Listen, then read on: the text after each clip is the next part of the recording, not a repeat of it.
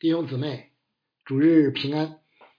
今天要分享的约拿书第三章，再次回到与第一章几乎相同的场景。一个以色列的先知来到了一群外邦人中，不过比较前后两章，还是有明显不同的。前面约拿是甘心进入的，后面则是勉强进去的。前面约拿是背向尼尼微而去，后面则是面向尼尼微而来。前面约拿是一心一意，后面则是三心二意。前面约拿带去的是灾祸，自己也差一点丢了性命；后面带来的则是祝福与拯救。先知约拿确实已经开始回转了，只是还远远不够。反观外邦人，船上的水手与尼尼微人，尽管分属不同的种族，是信奉虚无之神的人，但他们却都能真心的接纳这位不请自来的外邦先知，并以实际行动表明对这位随自己的意志行事的真神的敬畏与信服。既然外邦人与以色列先知这一强烈的对比与反差贯穿整本经卷，我们今天的分享就同样沿着这一路径展开。分享之前，我们先一同祷告。天父，感谢你启示你的话语，叫我们可以查验何为你善良、纯全、可喜悦的旨意。以下的时间，恭敬的仰望，交托在主的手中。求主将那赐人智慧和启示的灵大大的赏给我们，开启我们，光照我们，好叫我们看出你话语当中的奇妙。主儿，求你借着约拿去尼尼微传道这件事，向我们说话，叫我们知道，从约拿的身上，我们可以看到，我们当以怎样的心态去俯视；又从尼尼微人的身上。我们看到一个真实的悔改，当时怎样的意样子？以下的时间，你与我们同在，听我们的祷告，奉主耶稣基督的名，阿门。呃，我们先来看勉强的约拿。约拿在大鱼府中熬过了极不平凡的三天三夜，期间肯定经历了难以言说的。困苦艰难，现在终于被吐在了岸上。这三昼夜生死边界的煎熬，迫使这位宁死不屈的先知不得不降服，预备好回转去履行神所交付的职责。耶和华的话二次临到约拿，显明的正是神不变的心意，目标依旧是尼尼微大城。信息还是与前面一样，这一次先知总算顺服了，不敢再违抗命令逃跑了。只可惜约拿的顺服相当勉强，远不是甘心情愿。从哪里可以看出来呢？一是尼尼微大城有三日的路程，但约拿却只走了一天。只草草完成了三分之一的工作量就不干了，不仅是敷衍，甚至颇有些消极怠工的味道。二是所传的信息仅仅包括审判的一面，再等四十日，尼尼微必倾覆了。参考整卷约拿书，明显神的心意是希望尼尼微人悔改，而不是毁灭。但约拿对这一面却只字不提，哎，这也很容易理解。约拿本来就盼着神降祸于尼尼微，现在被逼无奈来此传道，又怎么会给他们指明悔改的路，以致尼尼微可以逃避惩罚呢？从下一章的记载看，这样说约拿一点都不冤枉他。其实，从约拿所传的信息本身，就能看出丹尼。为什么一定要等四十天以后呢？因为我们的神是有怜悯、有恩典的神，不轻易发怒，并有丰盛的慈爱和诚实。神特意给尼尼微人机会悔改，以便施恩拯救，而不是降灾轻福。不仅是对外邦的尼尼微人，对自己的先知又何尝不是如此呢？这同样是留给约拿的机会，以便先知彻底悔改。下一章有非常生动的记载。四十天在圣经中往往有特别的含义。摩西在山上四十天不吃不喝，以色列的探子用了四十天窥探迦南地，以利亚一口气走了四十天到西奈山，主耶稣公开服侍前。禁食四十天，也许约拿完全的悔改，也是在这四十天以后吧。这位先知太倔强了，三天的迂腐未能，依旧未能令其完全折服。但愿四十天的暴晒能令其彻底清醒。从本章所记约拿的故事中。至少可以学习以下三点，是与我们的使命与服饰息息相关的。呃，首先是神的恩赐和选召是没有后悔的。在时存活的基督徒所经历的最奇妙的事情之一，就是神居然拣选我们这些无用的仆人为器皿，借以成就神伟大的旨意。正如神拣选并使用约拿一样，约拿被神选中去尼尼微传道，尽管他一百个不愿意，千方百计逃避，但神既已认定，怎么逃得了呢？正如诗人所感叹的：“我往哪里去躲避你的灵？我往哪里逃躲避你的面？”约拿不仅没有逃出神的手心反而因此吃了不少苦头，最终不得不顺服。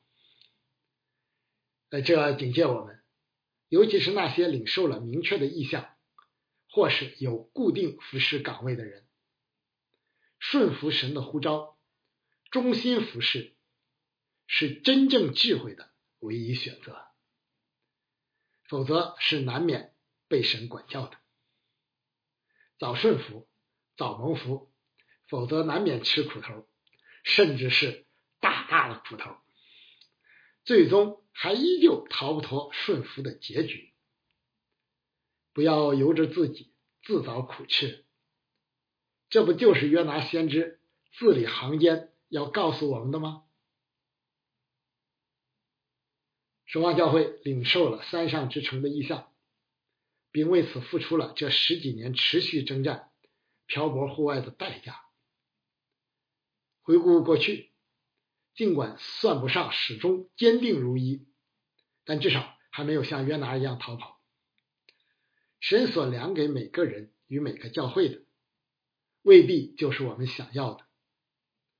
这样的时候，就更能检验出我们生命的顺服程度。呃，这条异象之路前面还要走多远，我们不知道。唯愿我们能甘心顺服到底，而不是像约拿一样勉强，不要半途而废。当然，我们更要小心的是，未必人人都像约拿，都有第二次机会。当年出埃及的那一代以色列人不肯进迦南，他们就。再也没有机会了，只能可悲的倒闭旷野。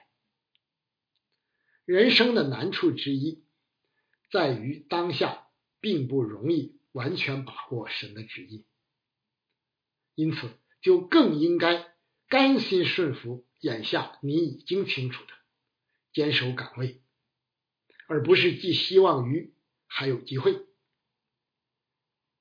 圣经的原则是神。必定祝福那些甘心顺服的人。主虽然以艰难给你当饼，以困苦给你当水，你的教师却不再隐藏，你眼必看见你的教师，你或向左，或向右，你必听见后边有声音说：“这是正路，要行在其间。”其次，是勉强的顺服，毕竟是顺服，强于不顺服。理想的情况当然是又顺服又甘心，但若两者不能同步，迈出顺服的一步，就强于原地不动，更远强于背逆逃避。就像主耶稣比喻中的。那个嘴上说不去，但脚下却去的大儿子。许多的时候，我们需要在顺服的过程中，才能调整自己到甘心情愿的状态。神体恤人的软弱，并不会一味的苛责我们，反而会施恩怜悯，给我们时间和机会回转。摩西、以利亚、彼得。都曾软弱过，但神却从未放弃，而是继续使用他们。他们也都肯一如既往的顺服。呃，勉强的顺服虽然强如强于不顺服，但肯定会影响工作的热情与效果。这是约拿的情况，也是我们自己深有体会的。即使出于勉强，就难有热情。就不容易卖力，效果就要打折扣。但主人要求与仆人的，却是凡事尽心尽力。所以不要停留在勉强的顺服上，总要继续悔改，以达至从里到外完全的顺服。呃，最后是服侍的果效出于神，而不是服侍之人。与其做工的状况，呃，我们常常自觉不自觉的将服饰的果效与自己挂钩，以为我们如何如何，效果就必如何如何。醒察自己是否尽力是对的，但却不必太过被结果辖制。不要因效果显著就沾沾自喜，也不要因效果不明显就灰心懊恼。总要归荣耀于神。约拿并不卖力，但效果却令人震惊。一个来自遥远的国度，形象奇特。呃，你以为在鱼府中这个三日三夜以后，约拿的形象还能和先前一样吗？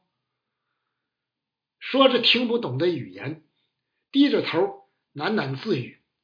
我猜大概约拿是这个样子哈。这样的一个人，尼尼微人不仅听懂了他的话，而且深信不疑，立即做出强烈的回应，实在是不可思议，太不可思议了呀！要说分开红海容易信，因为那是神直接的作为嘛。这里的神迹却不一样，尼尼微人怎么就反应这么快，悔改的这么彻底呢？当然，这同样是神的作为，只不过不那么明显就是了。神被称为万人之灵的神，唯有他掌管人心。尼布甲尼撒王的心不是顷刻就被改变了吗？神隐秘处的工作使尼尼微人心生敬畏，于是神迹就发生了，因为这本就是神的心意。想想我们自己，不同样是如此吗？信主、蒙召、服侍、征战、得胜，哪一样不是圣灵背后奇妙的作为呢？也许我们所有所能的很有限，不过五饼二鱼而已。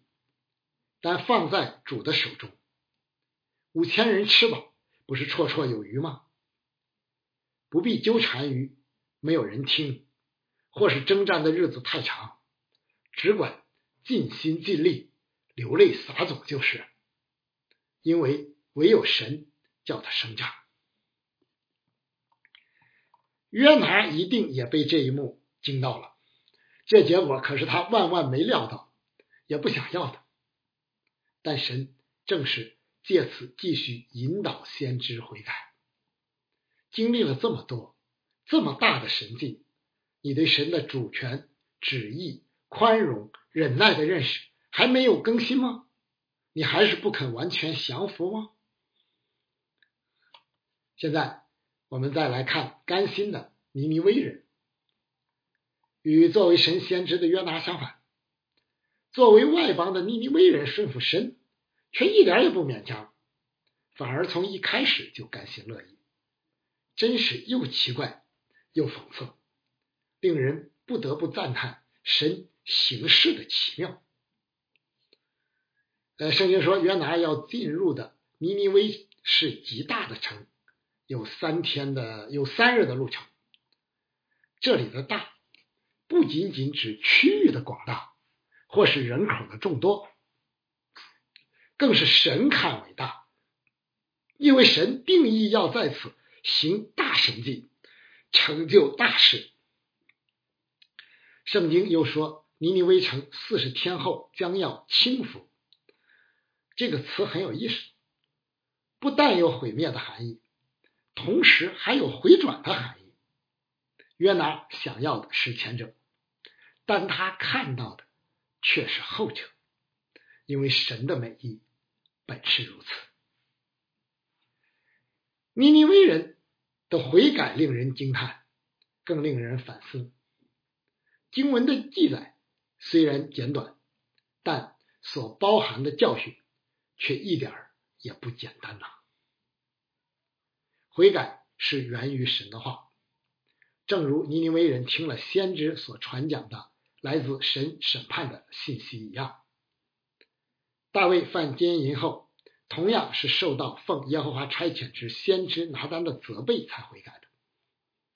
使徒保罗后来把这一真理总结为：人未曾信他，怎能求他呢？未曾听见他，怎能信他呢？没有传道的，怎能听见呢？可见信道是从听道来的，听道是从基督的话来的。你可能会问，约拿只走了一天，接触的人一定有限，尼尼微人是如何全体都听见的呢？六节说，这信息传到，揭示了其中的部分原因。听见的尼尼微人互相转述，以达至，呃，以致以致达到王的耳中。当然，这背后同样有神隐秘的工作。悔改的前提是信服神，信服这个词用的甚妙，信而顺服，没有质疑，没有迟延，更没有逃避与愤怒，处处与约拿相反，令人唏嘘。人有时真的看不清自己的本相，唯有在极端的对比中，才能显露无遗。当然，这一切都是神的恩典，否则罪人谁能悔改呢？出埃及记说，神任凭法老的心刚硬，每每令我恐惧，因为神一旦不再施恩，放任人享受最终之乐，那真是太可怕了。不要抱怨神的管教，那实在是神还同在。还没有离开你的凭据啊！一旦你觉得日子安好，似乎再也不用受神的束缚这个拘束了，大祸怕是就要临头了呀！弟兄姊妹，当心呐！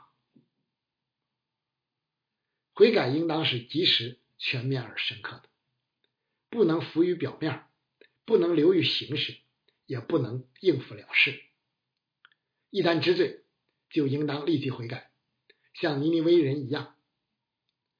大卫王也是这样，听了先知拿单的责备，立刻就悔改，并为此写下了诗篇五十一篇。我们常常不是这样，明明知罪了，但依旧故我，继续留在罪中不肯出来，尼尼微人深知四十天不长，不抓紧机会，可能就错过了。愿我们都能警醒，不论通过什么途径认识到已经犯罪得罪神，都能立即来到神的面前悔改，而不是逃避或拖延。悔改要全面，涉及群体的罪尤其如此，不应该有例外。尼尼微人这次的悔改十分彻底，从最大的君王到至小的乞丐，没有落下一个，真是难得一见的奇景。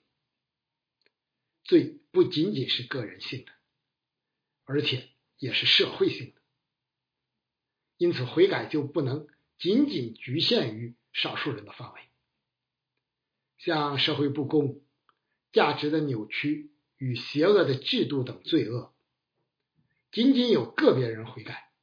哪怕他是君王，也是不够的。唯有全社会普遍参与，才能有根本的改观。现在的时代与社会扭曲的东西太多了，罪恶太明显、太猖狂了，实在需要一次全民性的悔改。教会与基督徒作为先知，理当率先为之。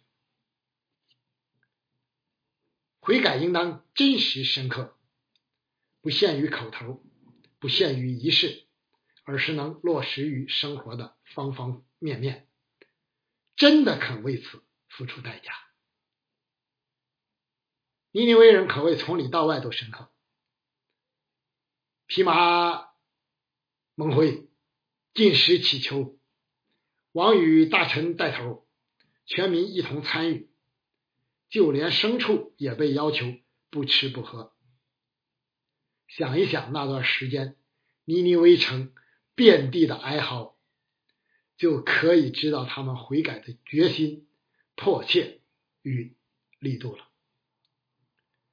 尼尼微王要求个人回头，个人回头离开所行的恶道，丢弃手中的强暴，把悔改落实在生活具体的事情中。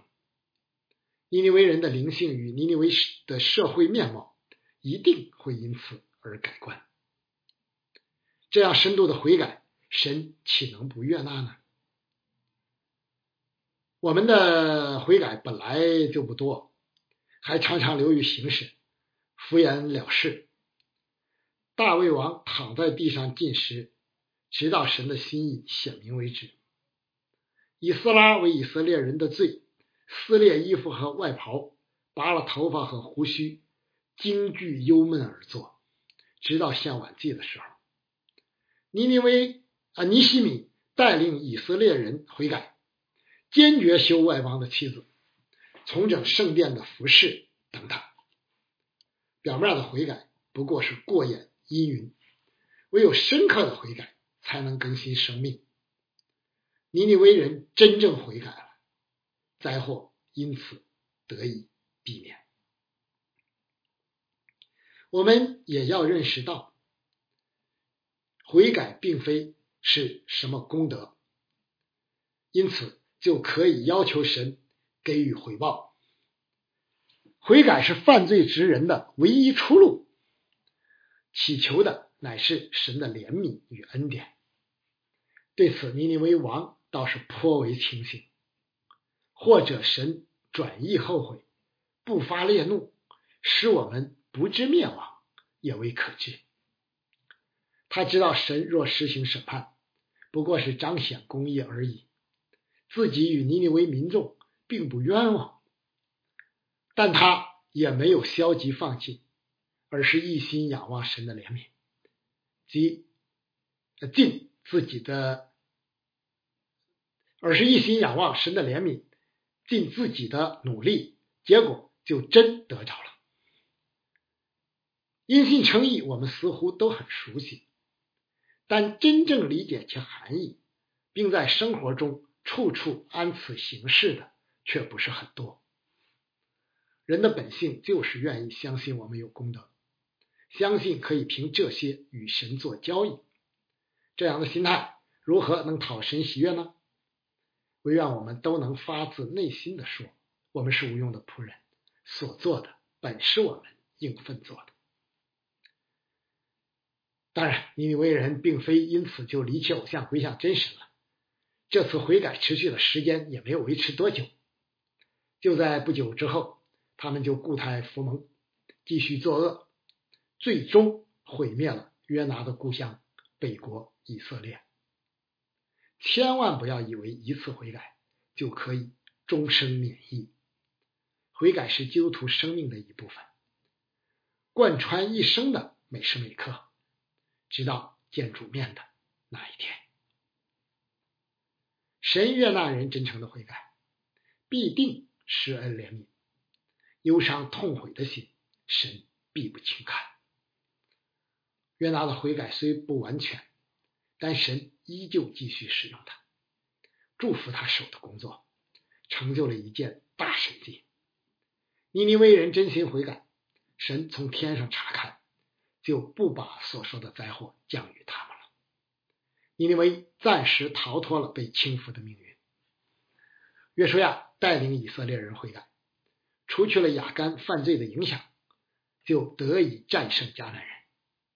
格林多教会后来依着神的意思忧愁，就生出没有后悔的懊悔来，以致得救。作为基督徒，肉身在世期间，犯罪不能完全避免，但只要我们认自己的罪，神是信实的，是公义的，必要赦免我们的罪，洗净我们一切的不义。说到神后悔，当然不是说神像人一样，一件事前面没有想好，匆忙为之，过后又悔恨，因为神参透万事，智慧无量，前后一致，根本就不可能，根本就不可能出这类的状况。这里用后悔，首先是借人类的语言表达神的性情。神先宣告审判，后来又取消，看上去也与后悔有些类似，但这不过是神显明的作为罢了，是要借着这个过程令人悔改，并因此经历神的真实。基督教强调神是有位格的，这是表现之一。再者，圣经提到神后悔，一般意味着神从彰显公义转向彰显慈爱，就如这里所记载的，或是相反，神的审判或祝福有些是附带条件的，条件满足，神看上去就像后悔了似的。神在天上与地上的人有本质的差别，圣经屈就软弱的人类。用我们听得懂的语言诉说有关神的事，我们当存敬畏之心，参照大公教会的传统，谨慎解释。最后，我们以使徒保罗写给腓利门信中的一段话结束今天的正道。保罗可以直接吩咐吩咐腓利门，但他却希望是出于腓利门的甘心情愿，就像。神期待约拿与我们的一样，唯愿我们都能甘心乐意的顺服神，而不是勉强为之。我虽然靠着基督能放胆吩咐你合一的事，然而像我这有年纪的保罗，现在又是为基督耶稣被求的，宁可凭着爱心求你，就是为我在捆锁中所生的儿子阿尼西姆求你。他从前与你没有益处，但如今与你我都有益处。我现在打发他亲自回你那里去，他是我心上的人。我本来有意将他留下，在我为福音所受的捆锁中替你伺候我，但不知道你的意思，我就不愿意这样行。